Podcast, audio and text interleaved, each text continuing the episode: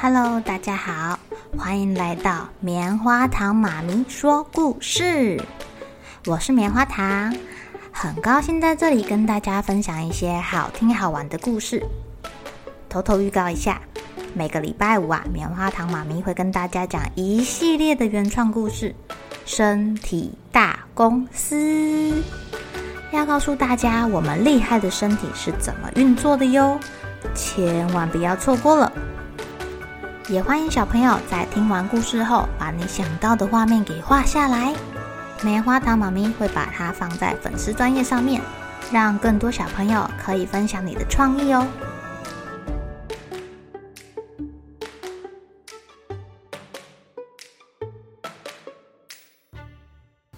Hello，亲爱的小朋友，今天过得怎么样呢？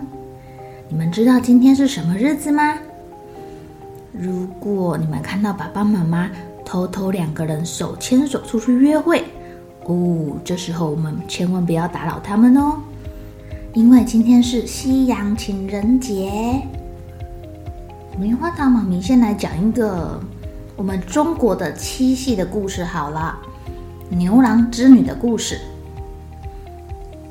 聪明可爱的织女啊，她是天帝最小的女儿。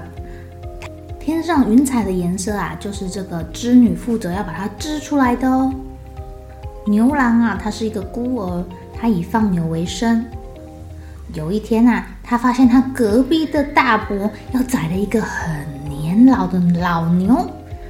哎呀，这个老牛很辛苦的帮忙耕作了一辈子，到了晚年没有力气工作啦。主人就要把它给杀了。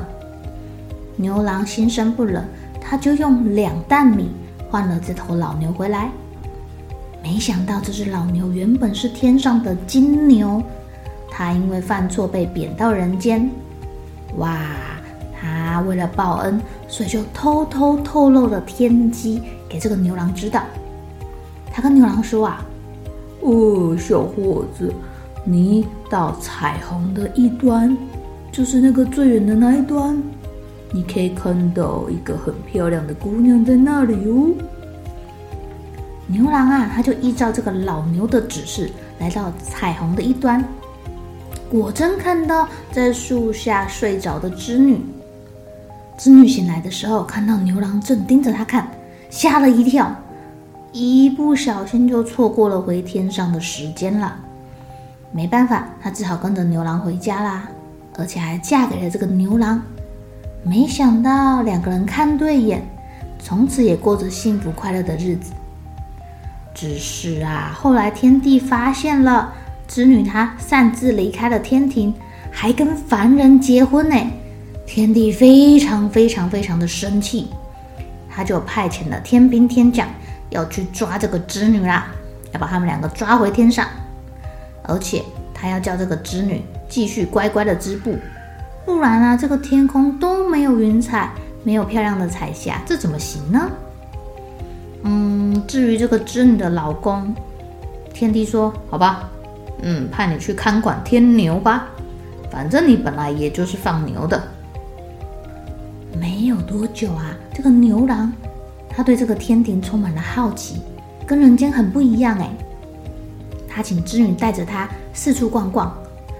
织女就带着牛郎游玩天界美景，他们两个忘记了自己的职责。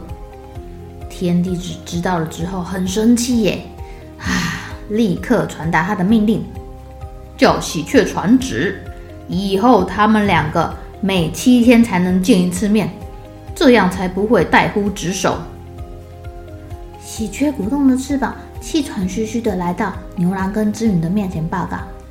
哎，天帝有下旨哦，你们每年七月七日才可以见面一次。哇！于是夫妻两个人从此就隔着遥远的银河，一年才能见一次面。哎，织女好伤心哦，一直哭，一直哭，一直哭，一直哭。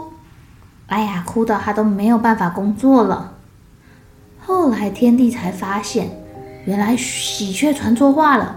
他说的是七天见一次，不是每年的七月七日见一次面。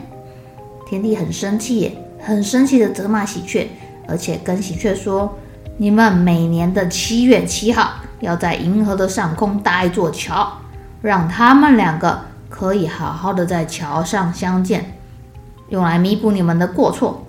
嗯，怎么有这么两光的传信使者啊？亲爱的小朋友，你们知道西洋情人节的由来吗？这个啊，就要追溯到古罗马时代了。当时因为战争频繁，罗马的皇帝规定青年男子必须加入军队，而且禁止结婚。哎呀，这样可苦了很多有情人呢。这时啊，只有一位叫做 Valentine 的神父，他自愿帮助想要结婚的男女主持婚礼耶。因为不能被国王发现，不能被皇帝发现，这可是要杀头的。许多有情人呢，他们就私下来找这个神父，秘密的结婚了。然而纸包不住火，罗马皇帝还是知道啦。皇帝一怒之下逮捕了这个神父，而且把他处死。处死他的这天啊，正好是二月十四号。后来人们为了感谢他，就把二月十四号定做情人节，象征勇于追求爱情。